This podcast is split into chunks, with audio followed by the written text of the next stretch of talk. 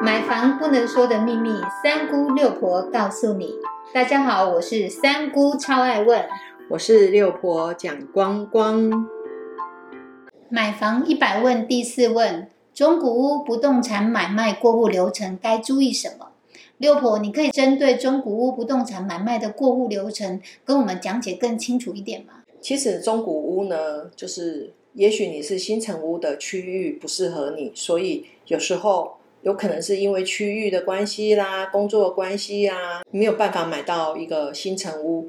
如果这样子的一个前提之下，我们来了解一下中古屋它不动产的一个买卖过户的流程。其实中古屋它的过户呢，如果我们速度跑快一点，就是说你今天呃在银行端跟你自己的自备款都没有问题的前提之下，其实快一点可以在一个月里面把它完成掉。但是一般来讲，我们都会抓大概是四十五天到两个月的时间。买卖不动产其实最后一步呢，就是过户。如果过了户之后，其实差不多所有的动作都已经是完成了。那我们来了解这些基本功，虽然很复杂，可是还是希望大家能够稍微懂一下。第一个动作就是签约。今天下了斡旋之后，不管你今天是透过中介，或是你自己跟屋主，一定要有一个签约的动作。如果你今天是透过中介，请跟中介公司做一个所谓的代书约双方。做当面签约的动作，接下来签约你要准备什么？其实只要彼此的身份证跟印章，本人到就可以了。这个时候呢，你要付多少钱？一般来讲，签约都会付总价的百分之十。你从你买到签约，一般他们都会跟你约一到七天。哦，你付了斡旋金之后，大概就是。会约一到七天来做一个签约的动作。接下来呢，我们会有第二个动作叫做用印，就是你要准备印章，好，那卖方要准备印鉴章，然后呢，卖方要把他的权状交出来。这个时候呢，在用印的阶段呢，就是我们必须要准备五到十趴，我们这个部分叫做备件款或者是备证款。那这个流程呢？可以先把合约送给银行去做估价。那当然啦，为什么要估价？因为也许你们的合约是载明百分之八十的贷款，或者是百分之七十的贷款，不是你们两个说了算，一定要经过银行的估价。那但是银行呢，没有你们双方的资料，也没有合约书，事实上它是没有办法进行估价的。即使他给你一个口头估价。请各位不要相信，那是真的数字。在接下来，我们要走了用印的动作之后呢，会有一个申报的动作。这个部分呢，就是要到在地的税捐单位申报我们的土增税、契税。土增税呢，它其实有分一般跟自用两种。税单的核发大概是七天到二十一天。契税呢的一个费用的部分是当年度的房屋现值六趴来做计算。通常土增税这边是由卖方来负担，契税是由买方来负担。接下来的一个流程，等我们的税单下来之后，买卖双方要各自去把各自负担的税费，把它做一个。缴付的动作，这个动作叫做完税，依照我们税单上面的税金把它缴纳清楚。这样子不是只有一个地价税哦，它其实在房屋的部分也有一个房屋税，它必须要把之前所有的房屋税，在你们做了一个买卖移转的动作之前。就要把这个地价税跟房屋税要把它缴清楚，这样子呢才能够办理过户确认哦。确认之后，我们再来缴交我们的契税。这个时候一般来讲还会再付五到十趴，这是我们所谓的完税款。接下来呢，我们这个东西可以做所谓的并案哦，就是说你的过户跟你的银行的设定，如果在前提之下是银行对这间。房子的估值已经到了你们所需要的一个贷款的一个约定金额的话，那这样子呢，我们就可以去做一个并案的动作，就是我们把过户移转再加上我们的设定一起去办理，这个我们叫做并案的过户跟设定。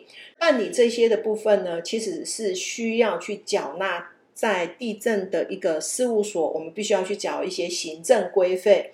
行政规费的部分其实有分土地的部分跟建物的部分。土地的部分是以面积的千分之一计收，公告的地价的千分之一计收。那这个东西其实是没有很多钱，然后后面的话是依照房屋现值的千分之一计收。整个流程呢，大概会有三到五天，也会有一个书状的费用来产生。最后一个流程叫做交屋。当我们的过户移转设定已经完成了，已经拿到了呃，已经过户给买方的一个所有权的部分，这个时候我们必须要把所有东西送到银行，让他去做最后的一个贷款拨付的一个动作。拨付完了之后呢，一般来讲就是我们的银行贷款大概是百分之七十或是八十，这个时候呢。我们在整个交屋的动作就可以进行了，因为我们也完成了签约啦、用印啦，我们也走过了申报完税啦，也做过了设定的一个动作之后，最后是来到所谓的拨款跟交屋的动作。一般来讲的话，拨款之后，你如果在我们的卖方他是有。在之前就已经有跟银行借款，他会把这个钱做代偿，然后还给他们的贷款银行之后，那把剩余的钱，他会经过双方同意，再把它拨付到我们的卖方的一个账户里面。所以呢，这个时候呢，我会提醒的是卖方。当你拿到清偿证明的时候，请你务必去做所谓的涂销的动作，不然这个债务是你会一直背在身上。然后呢，因为是中古屋，我们的呃内政部有规定，就是说在你买房子的半年内搬，卖方要对买方有半年的保固。这个保固其实真的是。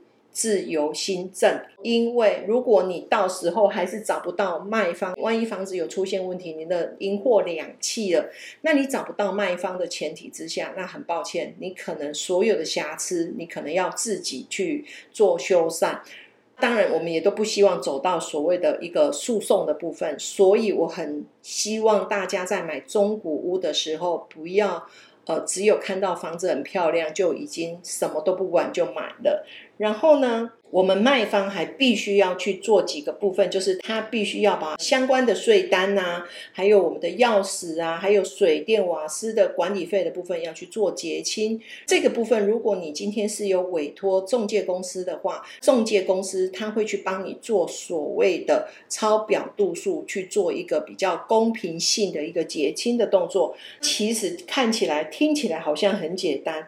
但是每个环节其实都还有需要了解的地方，也许有很多人就对中古屋的行情很多的不了解。实价登录的部分其实仅供你参考，但是中古屋买卖最重要的是屋况，还有银行贷款的确定，不要因为你的中途缴不出你的自备款。那你就会被没收，所以其实除了我们买房子之外，就是在买之前，其实你还是要去了解一下我们那边整个市场行情。也许你会用所谓的市场行情、别人的实价登录来跟你的屋主杀价，但是六婆要提醒大家，中古屋的一个房价的一个最后的确认，全部是来自于屋主，因为屋主常常是。有心情没行情，都听懂了吗？中古屋不动产过户流程从签约、用印、申报、完税、送件过户、设定到交屋，每一个环节都有需要了解、注意的事项。若有哪一个环节没有听懂，可以再多听一次，好搞懂每一个细节都需要注意的部分哦。谢谢您的收听。